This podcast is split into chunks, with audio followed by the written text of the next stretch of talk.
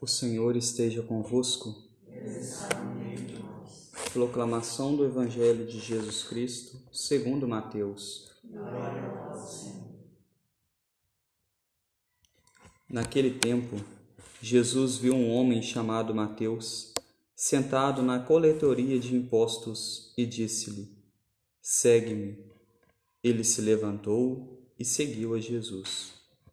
Enquanto Jesus estava à mesa em casa de Mateus, vieram muitos cobradores de impostos e pecadores e sentaram-se à mesa com Jesus e seus discípulos. Alguns fariseus viram isso e perguntaram aos discípulos: Por que vosso mestre come com os cobradores de impostos e pecadores?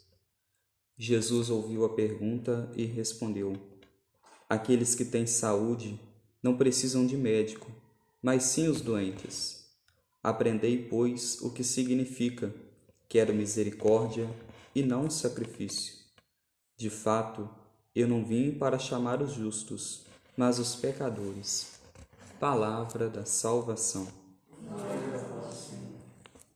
Ave Maria, cheia de graça, o Senhor é convosco.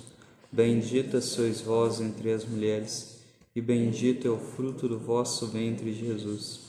Santa Maria, Mãe de Deus, rogai por nós, pecadores, agora e na hora de nossa morte. Caríssimos irmãos, no Evangelho de hoje, Jesus chama Mateus para segui-lo e depois vai ser chamado de São Mateus.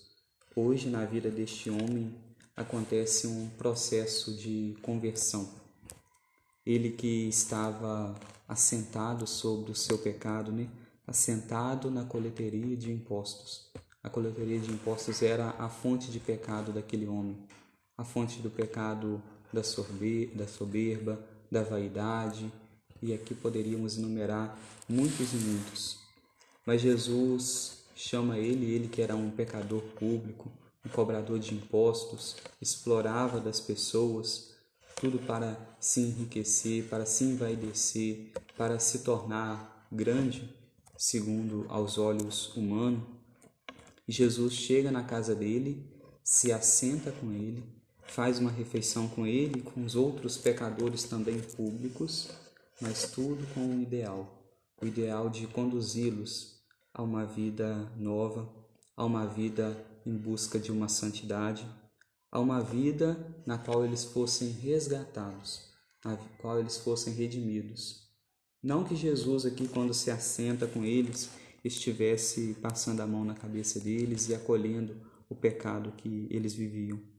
Mas Jesus, aqui hoje, vem fazer um convite para eles.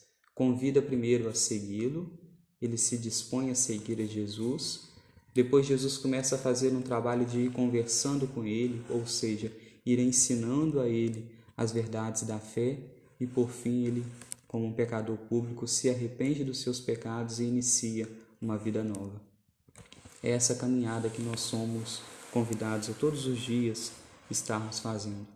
Ontem eu dizia, na passagem bíblica do Evangelho, a qual nós refletíamos sobre o paralítico, dizendo que nós ficamos por vezes estacionados, paralisados no nosso pecado Hoje, Jesus vem nos falar que também, por vezes, nós ficamos assentados, nos acomodamos no nosso pecado, mas é preciso ir adiante, é Ele quem nos chama, então ouvirmos esse chamado do Cristo, esse chamado do Mestre e irmos ao encontro dele, ouvindo a palavra dele, conversando com ele, deixando com que ele vá falando ao nosso coração, para que esse processo de conversão possa ir acontecendo em cada um de nós.